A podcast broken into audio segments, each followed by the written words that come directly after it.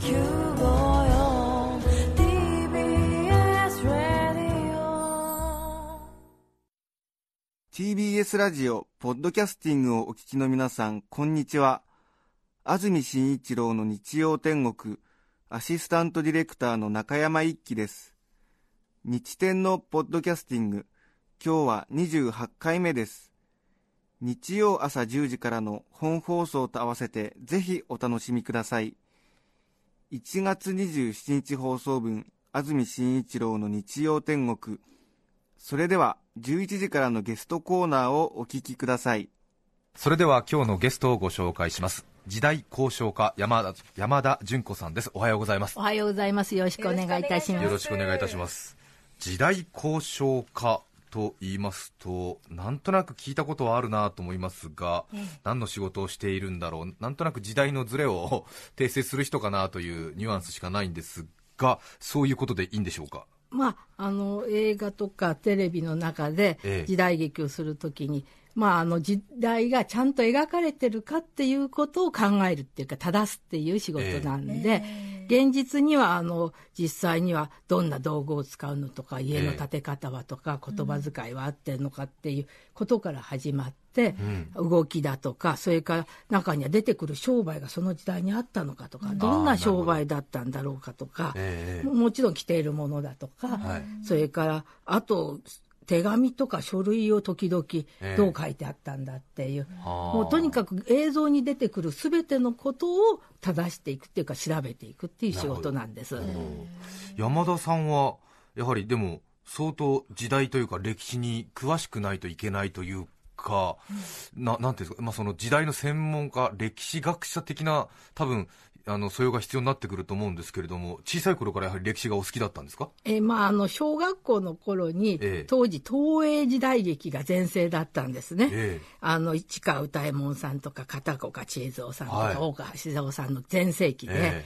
そういうのをずっと見て育って、ええ。ちょうど小学校の中学年ぐらいから大河ドラマが始まりまして、ええ。これがまた大好きで大好きでっていう、ええ。もう、うんもう時代劇大好き少女だったんです。そうですか、はい。ですから、まあ、ええそっからの蓄積ですね。あそうですか、じゃあ普通になんかあのなんですかねあの地理歴史学科っていう感じでこう時代を勉強したっていうよりもあの時代劇が好きでという、テレビ映画が好きでといええ。う方向から入っていったという、で、まあ見てるうちなんか違うんじゃないかとか、ええ。学校で習ったことちょっとなんか違うかなとか、ええ。まあそれから本がそうなると読みたくなって、読んでいくとなんか違うなっていうんで、どこが違うんだろう、どこが違うんだろうっていう興味が湧いてくるうちに、中学校の高学年ぐらいになった時に時代交渉っていう仕事があるんだってことを知ったんです。はい。でそれでじゃあそれならそれになりたいと思いまして、ええ。まあ、高校の頃からその準備を始めたっていうのはなんですけれども、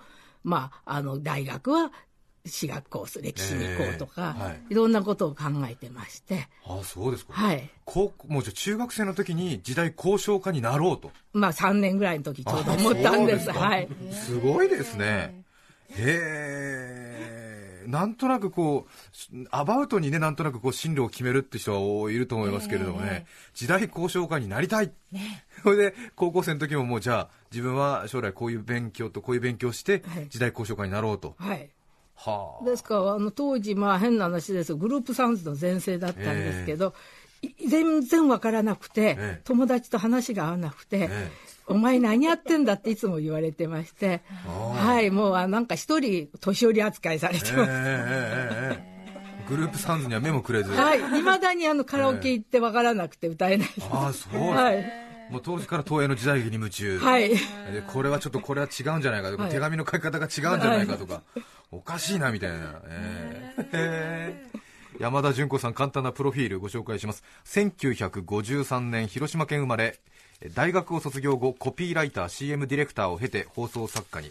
1982年から NHK クイズ面白ゼミナールの歴史クイズの出題構成を担当するなど歴史を専門とする放送作家として数多くの番組を担当ということなんですけども、クイズ面白ゼミナールありましたね。見てました、えありがとうございます。はい。鈴木アナウンサはい、ケニーアナウンサーのね、え。もうあの方の口調というか、ー、え。あの遠くで持ってたような番組でしたけどね、え。ーすごいですよね、はい、答えなさいっていうね、えーどうぞお答えくださいじゃないですね、はい、答えなさいっていう、えーすごいですよね。であのいつもその出題のなんかこう劇みたいのが終わると、え。えっとえっとこれが今日のオールスターキャストですとか言って、なんか全員紹介するんですよ。あそうでしたっけね、あのそれが。若駒さんっていうね時代劇専門の、ええ。あのまあ俗に言う早くさんっていうかね、はい。大部屋さんなんですけど、ええええ。時代劇に関しては非常にプロの人たちがそこで小芝居をするわけですね、ええ。ミニ芝居それを紹介するのにそういう言い方するんですよね。ええ。ちょっとあれですよね、今となっては懐かしいというか、今だったらまた逆にちょっと新しいんじゃないかなっていうね、プロのお芝居のその名前こそは知られてないものの、プロの役者の人たちがこうそこで再現時代劇みたいのをして、でクイズになってるっていうね、ええちょっと面白いなというところはありましたが。さてでも考えてみるとでも時代劇とはいえやっぱりフィクションがほとんどですよね、そうするとその作り手側としては要するにまあ実際にはそういうことはなかったとはいえこういうことにしたいなという思惑は多分ビシビシ ビシビシ。あります。よね、そりゃそうですよね、ええ。本当の史実を再現してたらそれこそドラマにはならないというか、はえー本当のねあのねえ。あの歴史を普通にね再現してるだけになってしまうのでやっぱりか映画監督とかテレビドラマのディレクターなりプロデューサーとは相当 やりますね。やりますか？あやりますけど、基本的にそのプロデューサーやディレクターの方がええ、どのレベルの時代劇を作りたいかを最初に聞くんですよ。なるほど。はい。ですから大河ドラマのように史実にのっとって、まあ、うん。視聴者から文句も来ないようなものを作りたいのか、もう水戸黄門のようにええ。娯楽劇として楽しければはい。い。い、なんか時代劇あ時代という場所を借りた江戸という場所を借りた現代ドラマでいいって割り切っていただけるんだったら、もうそれはそれでそれなりのことをやるっていうあのことでもその演出意図に合わせるのが、まあ、我々の仕事なんです、わうん。別に歴史に合わせるんじゃなくて、はい。ドラマに歴史を合わせるっていうのは、はい。本来時代交渉家の仕方、うん。そこが歴史学者さんとの違いだと思うんですね。だから歴史学者は譲れないとこは我々はすぐ譲っちゃうという。なままず第一予算がないっていう、この一言で全て終わりですから。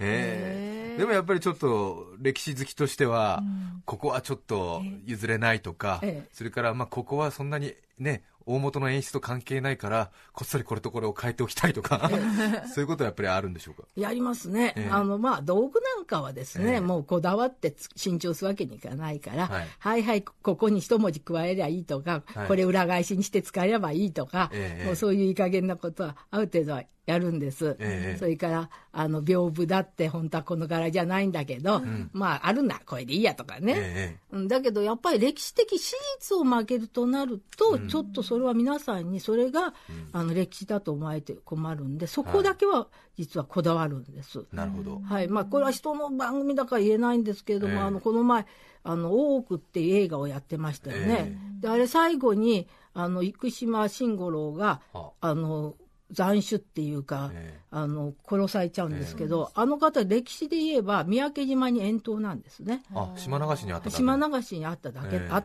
まあそういうところで亡くなっちゃうからあっただけっては言えないんですけど、えええそういう歴史をうん。変えちゃうっていうのにはちょっと私は抵抗を感じるんですえね。うん。だってそういうもんだとそういう、うん。まあ、あの多くの女中とそういうことをし,、たら殺されるっていうんじゃなくて、その遠投、うん。そこにお慈悲もあるよっていう、ええ。ちゃんと政治には慈悲もあるってことが描けなくてただ単に殺せばいいっていうもんじゃないだろうっていう考え方があるんで、そこは抵抗もし私がその場にいたら抵抗するでしょうけど、まあ、道具とかそういうものだったり言葉遣い特に現代ではもう言葉がわからないですよね。うんそうですね。うん、あの昔の言葉では、だからそこはもう今全部現代用語です、うん。強いて言えば外来語を入れないようにするとか、うん。はい。ええ。それから明らかにもうあのなんか明治以降に生まれただろうっていう言葉をあえてメインで使うのは予想とか、うん。なんかそういうことはこだわりますけどほどね。もう言葉になんかはもう完全に目つむしかないですね。ええ。そうですよね。お客様が分かんないとストーリーが分かんないです。そうですよね、ええ。たまにあのそのだからレベルの高いというか言葉遣いが比較的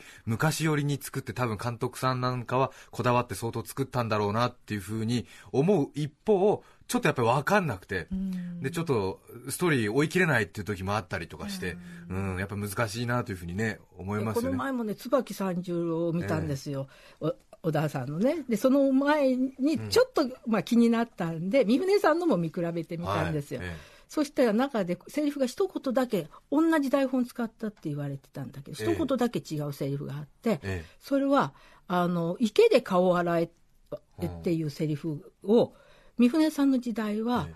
あの池でとは言わずに、えあのえっ、となんだっけなえっ、と、泉じゃなくて先鋭で洗いだったかな、ええあのその池っていう言葉じゃなくて、池っていう言葉の古い言葉で、えあの泉って書いて泉とええ。か、っていうので使えとかっていう、ちょっとそこの言葉ちょっと忘れちゃったんですけど、あ古い言葉使ってるなと思って、ええそこだけは変えた。だから意味が通じなかったんでしょうね。それを小田さんのやつでは池っていうふうにおっしゃって池になってた。あなるほど、はい。はあなるほどね。確かに。どんどん言葉変わってますからね。そうですね。ええそれから、えー時代交渉家としてですね山田さんが実は工夫しているようにしていることがあるということなんですが白髪を染めないことということが これはどういうことなんでしょうか？変な話ですけど、ええ。私あのその中学校の時になりたいと思ったんですけどその後大学入っても時代交渉家になりたいって言うとみんなに笑われるんですよ、はい。まずそんな仕事がないだろうっていうのと、あったとことを知ってる教授たちにも「君そんなもんじゃ飯は食えんよ」って言われまして、でいつになったら食えますか？って言ったらそうだね頭が白くなる頃かね」とか言われましてね、ああそうか若いうちは食えないんだって。それはなぜかっていうと、若い人がいくら偉そうに言っても皆さん信じていただけないじゃないですか。でこれがまあ大学教授だって肩書きでもあればまた別でしょうけど、現場の人間は信じてもらえないんで,、であとは衣装さんとかそれから桂さんって皆さんベテランさんですからそうね。もうある程度年配いってんですね。そんな方にそれ違うでしょって言っても聞いてもらえないんですよ。なるほど。そうなると自分が似たような年にならなきゃいけないだろうと、はいはい。そこまでは仕事にならないなっていうのは覚悟、だからコピーライターとか CM ディレクターとかいろんなことやってたんですけど、それでその年に40過ぎになった頃に偶然にも白髪がどんどん増えてきたんで、ええ。あそれならもう年相応に白髪にしといた方が、はい。見た目でも年寄りだってわかるだろうとなるほど。思っておかげで時々シルバーシート譲ってもらえるんですよ。そうですよね、1953年生まれですから、はい、同級生はみんなあの真っ黒い頭してますよ。そうですよね。ええじゃあ、世の中の人はね、若く見られるように必死ですけれども、時代交渉家の山田純子さんは、もう、あれですね、仕事柄、年がなるべく重ねてる風に見られた方が、仕事としてはしやすいという。ええまあ本当は企業秘密だったんですけどね。ええ意外に若いっていう。そうですね。そうですよねはい。確かにね、そうですよね、はい時代交渉家は確かに、ええ年がいってた方が、ものを言いやすいかもしれませんね。さあ、そんな時代交渉家、山田純子さんが今日ご紹介、今日紹介してくれるお話はこちら。誰もが知っているあの時代劇の嘘。一気にまずはご紹介してまいりましょう。その1、水戸黄門の嘘。その2、赤穂浪士の嘘。その3、暴れん坊将軍の嘘。以上の3本です。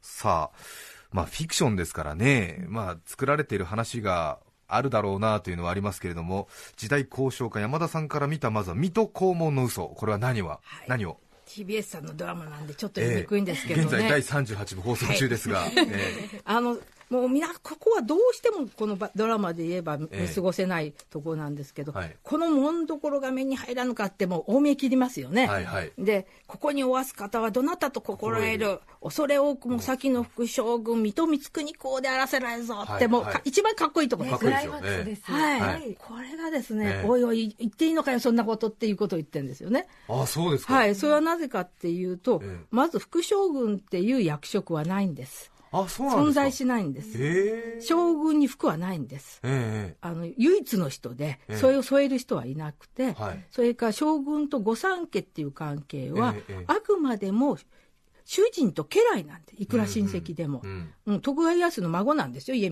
あの、はい。光圀は。でも家来な、はい。だからそれが福という主人側の立場の名称は使えないんです、なんでそれでは副将軍っていうふうに使ったんでしょうかね。まあ偉く見せるためなんでしょうね。それから御三家っていうのは尾張紀水戸が、まあ、順番なんですけど、水戸さんっていうのは一番小さいんです、うん。だけどいいつも江戸にいるっていうことで、まあ、あの参勤交代がない江戸に近いっていうことで何、かあった時一番に将軍のところへ馳せさんじる大名っていう役だったんで、まあついその添えるっていうか、次みたいな印象でちょっと格好つけて服ってつけちゃったんでしょうでこれはもうあくまでも時代劇が作った名称です。あそうですか、はい。それからあと、あのみ水戸光圀公で朝、まあ、水戸はいいんですけど、ん。光圀公ってあの名前呼んでますよね、はい。うん。あの江戸時代は、これは意味なっていうんです、み光圀っていうのは、本名っていうか、ええまあ、正式な名前、はい。これは呼びかけちゃいけないんです、相手に対して。あそうですか。はい。あの安住さんのことを、あの新一郎さんって言っちゃいけないんです、江戸時代は。直接はい。言っちゃいけない、はい。はあ。のそれはなぜかというとそこの名前には必ず上司のええ名前をもらっ一時もらったり親の名前もらったりって非常にん。尊い名前なんですね、なるほど。それを他人が呼ぶっていうことが、え失礼だっていう言い方をするんです。あそうですか、はいじゃあましてや助さん格さんが目下の人間がで主人のこと主人のことを名前呼んじゃい光圀って言っちゃ言っちゃこうと一応ねなええなんとなくつけてもダメなん丁寧語みたいにつけたとしても、はい。呼んでること自体がええ。ありえないことなんです。あ失礼なんです、へですから、まあ、もし言うんなら、み水戸の五郎子。名前五郎子って言ってますね、ええそれとか黄門様である、黄門様っていうのは中納言っていう位が持ってる人の、まあ、別称なんで、はいはいはい。ですから普通だから中納言も失礼かなっていうんで、ええ。黄門さんっていう愛称じゃないんですけど、あの中国で言ってる名前な、ええそれをわざと使うことでぼかして言ってるとかってそこでも遠慮があるんですね。あなるほどね。だからそっちの遠慮を使えばいいのに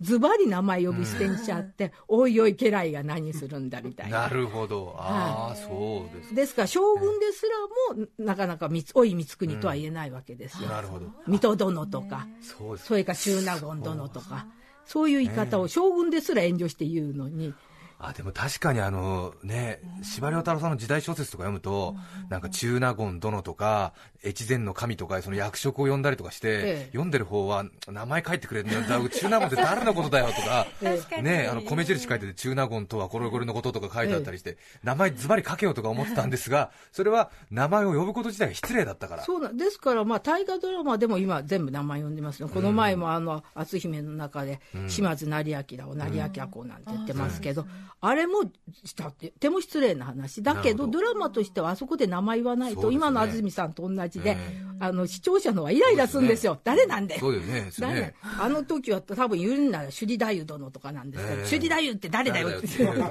とになるわけそれでストーリーが進まないんで、んもうあえてドラマはそこで名前を呼んでやる。酔っちゃうという。なるほどそうか。じゃあ本当にあれですね。もし皆さんがタイムスリップとかして江戸時代に行った場合には、あの名前を呼ばないようにしようっていうことですね。失礼ですね。失礼に当たるということになりますね。さあそしてその2赤穂浪士の嘘。これはまあちょっと素人ながらに随分ね歌舞伎とかでやってストーリーがぐにゅぐにゅした経緯があって 本当のところはちっちゃな出来事だったんじゃないかなっていうふうに思ってる方も多いと思うんですが 山田さんが今回指摘する嘘とは？はい。まずあの、もうご存知でしょう。衣装が嘘ですね。あそうですかはい。あの、黒にね、のはい羽織に入山形ってあのギザギザですね。の袖口の、はいあの衣装を着てらっしゃいまして、揃いの着物ですよね。あれ大嘘で、あれは歌舞伎の衣装なんです。あそうなんですかはい。実際はまずあの、考えてみてください。打ち入りをして今から喧嘩しようっていう時に、あんな大京な格好をしてたら、袖は引っかかるわ、袴は踏むわ、ええもうそこら中で、あの、動きが取れなくなりますよ確ね。そうなるとどうするかっていうと、一番身軽な格好をしていきます。えですから当時は、あの着物をまず丈を自体も短くしまして、はい。足で踏まない、え。でそれを尻っ腹毛って言ってあの裾を袴の中に差し込むと、まあ、お尻が出るぐらいに上がっちゃうんですけど、で少し寒いからってんで今でいう桃引きですね、ズボン形式のものを下に履いて、すねが傷つかないように、まあ、すね当てはしますけど、はい。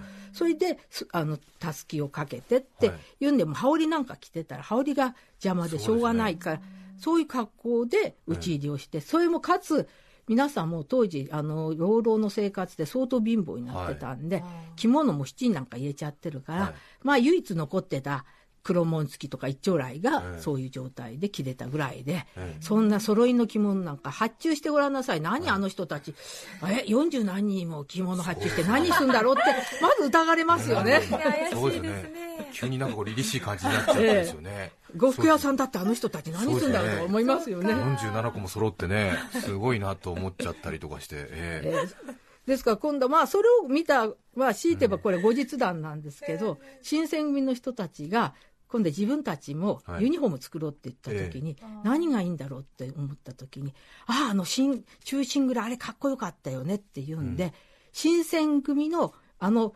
羽織は、その赤穂浪士の中心蔵になった芝居の衣装をパクったんです。え新それそれは本物の新選組ですね。えあの青い。青いあの、ええ。浅黄色っていうギザギザになっている。はい。あのデザインは歌舞伎のあ。赤穂浪士、ええ。中心蔵の衣装をそのままパクっちゃったあ新選組は赤穂浪士をパクっているんだけれど、それは本物ではなくて、で歌舞伎の演目になった はい。打ち入りの、はい。あれをパクってるという。そうなんです。これはちょっと新選組がミーハーすぎるというか、とあれですよね。でそれはねええ本人たちも思ったらしいんですよね、ええ。それで儀式の時に12回着ただけで、ええ。あとはどうもタンスの中に入れたらしくて、ええ。時代劇でいつも着てますけど、ええ。ほほとんどは着れなかったみたいで新選組はさすがに ちょっと、ちょっとちょっと恥ずかしかったみたいな。面白い。確かに。でも、確かに冷静に考えるとそうですよね。赤穂浪士47人、本当に苦労して、苦労してっていうかね、貧乏な生活に耐えて、で、急に綺麗なユニフォームになるわけもなく、はい。じゃあ本当になんか、言い方ちょっとあれですけど、押し込み強盗みたいな感じの、もう本当にみんなええ、普段着そのままみたいな感じで、はい。はい。で、47人揃いました、行きますみたいな。はい。まあね、あの、そういう意味で衣装っていうのが大体時代劇は立派すぎるんですよね。まあそうでしょうね。ね、あの、よくお代官様が、はいあの着物の帯のような金蘭ドンスの金ピカの、は着物とか袴履いてますよね。ええお代官様っていうのは、どあの、幕府の代官でも藩の代官でも、身分はそんなに高くないんですよ。ですから下級武士から中級武士の間ぐらいなもんですから、もう普通の絹の黒紋付き着るのでさえ精一杯の人たちですから、そんな金蘭ドンスのようにピカピカの衣装なんか着れるわけはないんですよ。だけどやっぱりお代官様っていう象徴でみんなあれ着てるんですけどあれもまあ嘘ですし、それ以外にももちろんあのし白い今あのし職人さんなんかが白いなんて猿股って言ってお祭りの時に半ズボンみたいなの履きますね、はいはいええええ。ああいう時代劇やたら履いてますよね、ええあれも本当はえ当時はなかったんです。ああ、そうですか。はい。当時はもうみんな六尺ふんどしだったんです。あ、ふんどしをね。はい。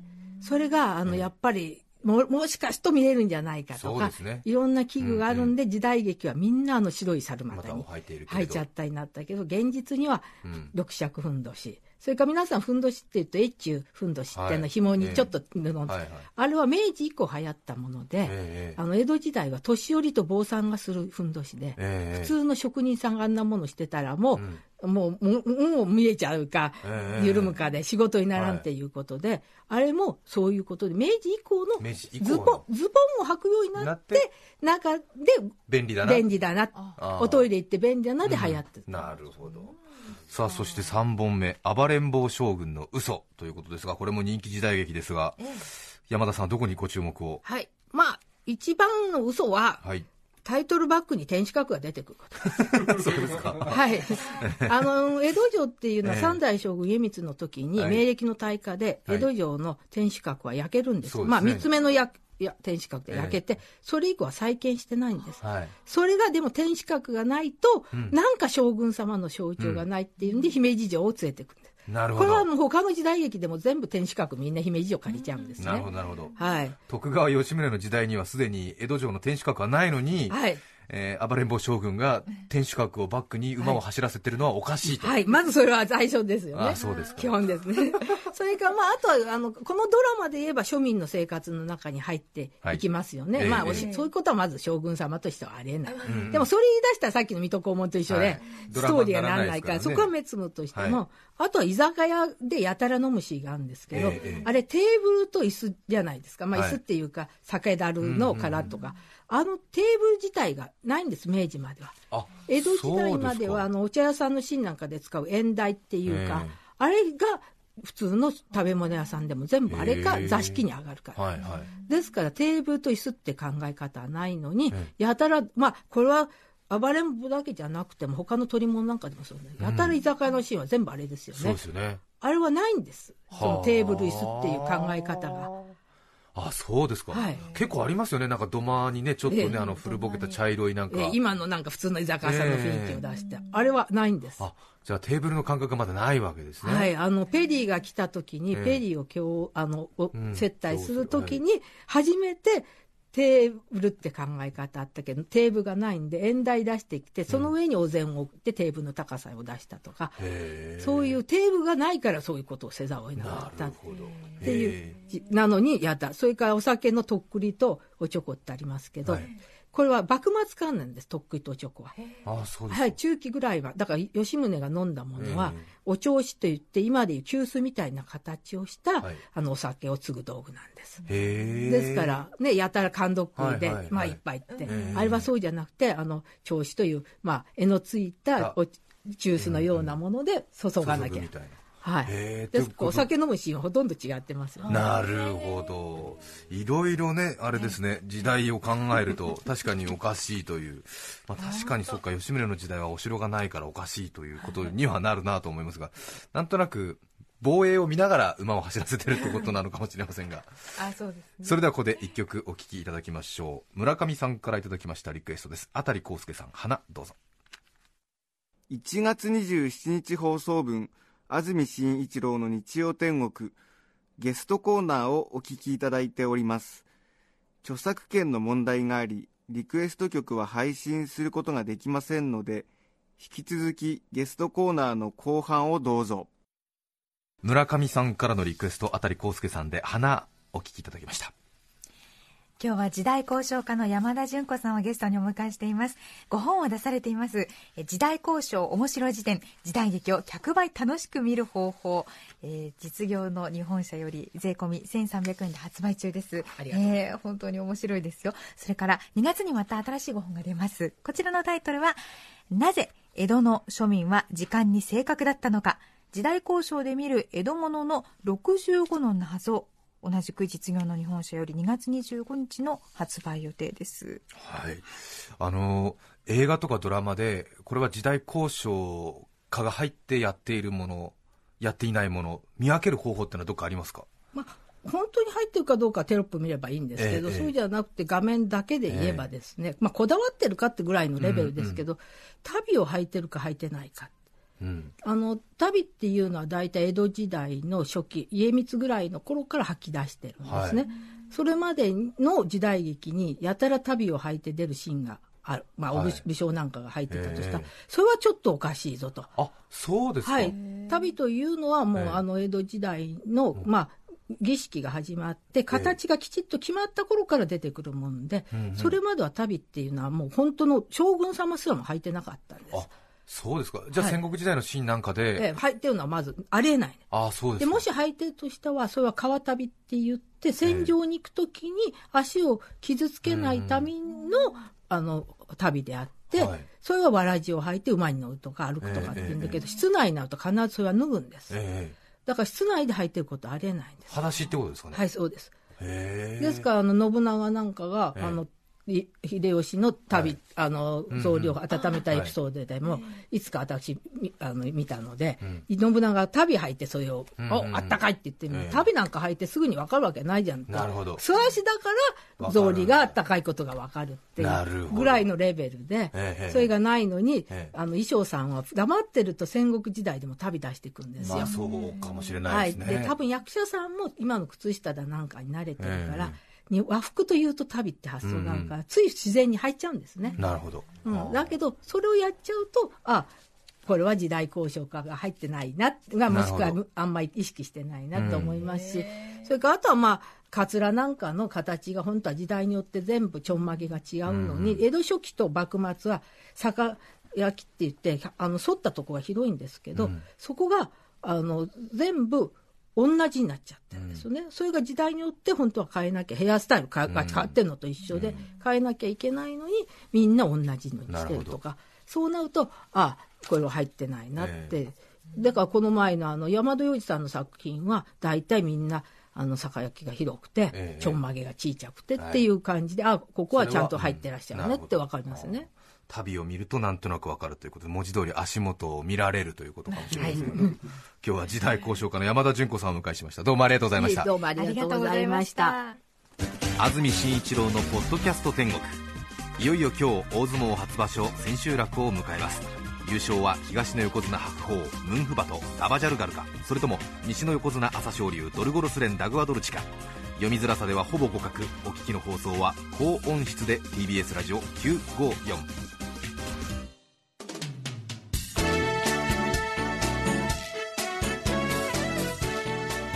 さて来週2月3日の安住紳一郎の日曜天国メッセージテーマは「自分にがっかりしたこと」ゲストは早稲田大学客員講師で東京の怪談の著者松本康夫さんをお迎えします。それでは来週も日曜朝10時 TBS ラジオ954でお会いしましょう。さようなら。安住紳一郎の「ポッドキャスト天国」これはあくまで試供品皆まで語れぬポッドキャスト。ぜひ本放送を聞きなされ。TBS ラジオ954